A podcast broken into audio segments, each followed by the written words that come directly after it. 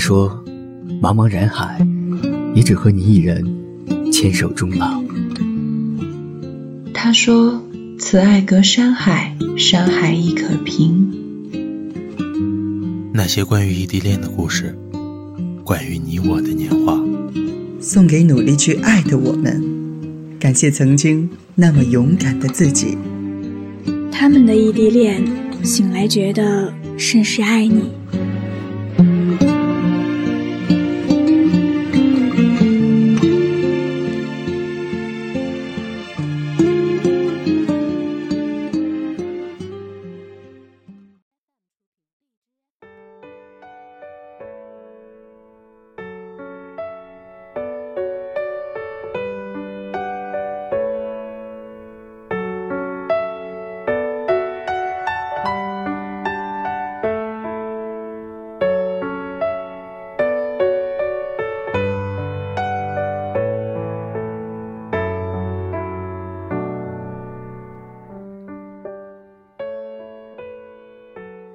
天于七一走，欣然就从床上爬了起来。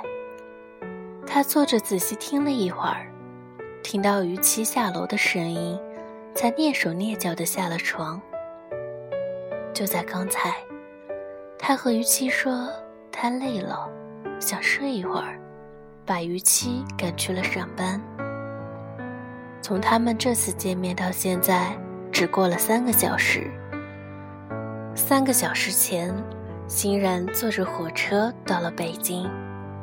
于七请了周五上午的假去接他。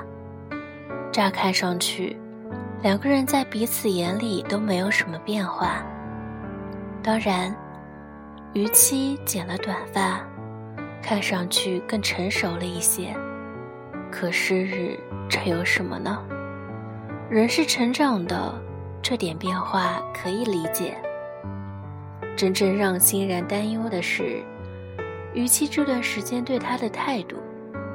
他似乎忙了很多，不是每个电话一响就立刻会接起来。晚上也不会约好和欣然同一个时间入睡。欣然和他说一件好笑的事情，他打一个哈哈就没有下文了。三个字以下的哈哈都是敷衍。欣然的一个朋友这么说过。这是欣然和于七异地恋的第二年。本来他们在一所学校毕业，留在同一个城市，一切都很好。可是于七说，他想试试自己的能力，拎着箱子来到了北京。一开始，欣然觉得没有什么，貌似也不是很远，异地恋就异地呗，异着异着也就习惯了。但他没有想到，思念一个人就像溺水，百般挣扎却靠不了岸。他也没有想到，变化来得这么快。这次。他名义上是来看于七，过一过二人生活，其实也是来检查。但是，欣然忙活了快一个多小时，按照另一个朋友指示的，把于七的住所翻了一个遍，什么都没有发现。他甚至趴在于七的床上，一根一根的筛选角落里的头发，最后。发现唯一一根像女人头发的，似乎还是来于他自己。欣然坐在沙发上，莫名其妙的感到挫败，好像他真的期待着一样。看来，他真的是每天都在忙吧？他想。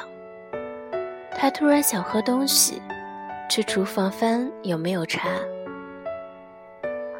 于七喜欢喝红茶。一般都会备着茶包，欣然很快就找到了他的储藏品，一盒盒红茶整齐地码在抽屉里。他随手抽出一盒，又一下愣住。在红茶后面，抽屉深处有一个精致的小盒子，欣然犹豫了一会儿，往门口望了一眼，确定逾期不会在这个时候进门。他小心翼翼地伸出手，把盒子拿出来，打开，盒子里面是一根手链，看材质像是玫瑰金，细细的一根，中间有一个小吊坠，水滴形，在午后的阳光下闪闪发亮。欣然盯着他看了看，忽然想起什么似的。飞速把盒子扣上，手忙脚乱地塞进抽屉里。砰一声，抽屉关上了。欣然站在原地，一动也不动。这是送给我的。他感觉自己好像脸红了，耳畔是打鼓一样的心跳声。几乎是无意识的状态下，他晃着走回了。卧室，躺到床上，手里还紧紧地攥着那个茶包。真的是送给我的吗？他不知道是什么时候睡了过去。再醒来，雨琪正在客厅看着电视，声音开得很小。睡醒了，他微笑着问。欣然点头。你下班啦？他也问。嗯，语气说，随即睁着大眼睛指指欣然的手。你手里怎么有个茶包？欣然一愣，瞬间想到了抽屉里的那条手链，下意识的把手收到胸前。我睡觉前想着喝来着，好像太困就忘了。啊，我没有乱翻你的东西，他又补充了一句。语气笑笑，站起身，摸摸他的头发，翻了也没事儿啊。翻了也没事儿吗？难道就是等我自己发现那个？欣然紧张起来，我是不是应该告诉他，我已经看见了？但是万一他是打算亲手送我的呢？他隐隐有些兴奋。我们出去吃吧。于七没有察觉，一边穿外套一边说：“带你去吃好吃的。”欣然答应着，简单收拾一下，坐在门厅穿鞋。于七靠墙站着，欣然一直偷偷看他。看他会不会趁他不注意把手链戴在身上。但是直到他们出门，于七都没有进过厨房。接下来的晚饭，欣然吃得索然无味。他原以为于七会在晚饭的时候把手链送给他，结果于七提都没有提这件事儿，还是说他另有打算。对呀，新人嚼着米，转念一想，他后天才走呢，于西应该是准备那个时候送吧。这样一想，他踏实了许多，高高兴兴地吃完了这顿饭。接下来的两天，他心情一直不错，就连于七说趁周末带他出去转转，最后因为下大雨没去成。他都没有不开心。雨熙倒不是没有送过他礼物，但是欣然觉得这次的礼物意义不一样。转眼就到了他走的那天，傍晚的火车，雨熙提前送他去车站。欣然磨磨蹭蹭的步走，一会儿说要喝口水。一会儿说要拿一包纸巾，有意无意的在厨房里转来转去。咱们走吧，雨琦说。一会儿该堵车了。欣然看看他，又看看厨房。雨琦扬起眉毛，看着欣然凄落的神情，露出一张恍然大悟的脸。他走过来，轻轻抱住欣然。没事儿，等我工作稳定了，你过来，我们就可以一直在一起了。”欣然没有说话，木木的点点头。其实检票之前，他都还怀着希望，雨期会不会突然冲过来，在他面前把那个精致的小盒子打开。他还记得盒子里绣着一行小字：“Love forever，爱到永远。”可是。永远到底有多远？至少比北京还远吧。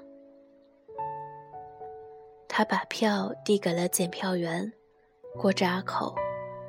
于七在离他十几步的地方站着，他却是愣着看不清他的表情。于七用力向他挥挥手，他也挥了挥。下电梯去站台的那一刹那。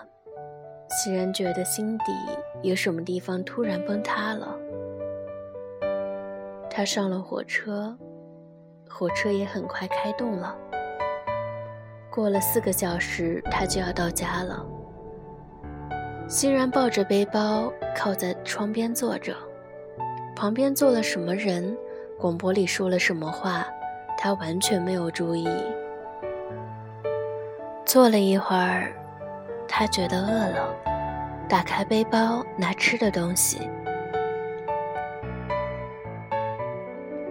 背包的最上方，一个精致的小盒子，静静地躺着。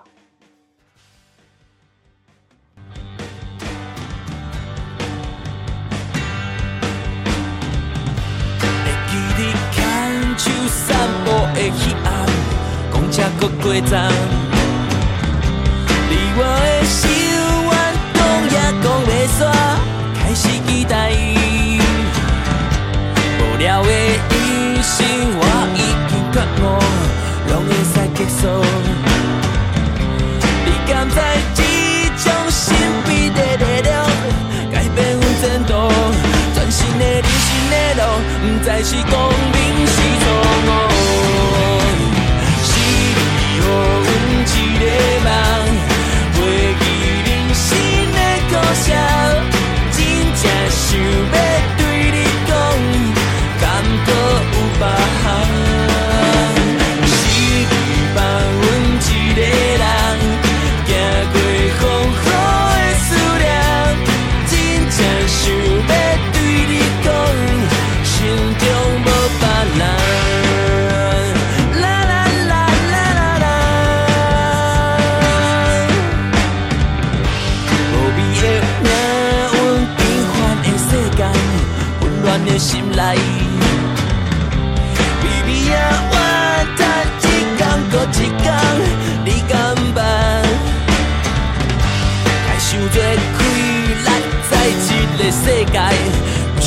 无彩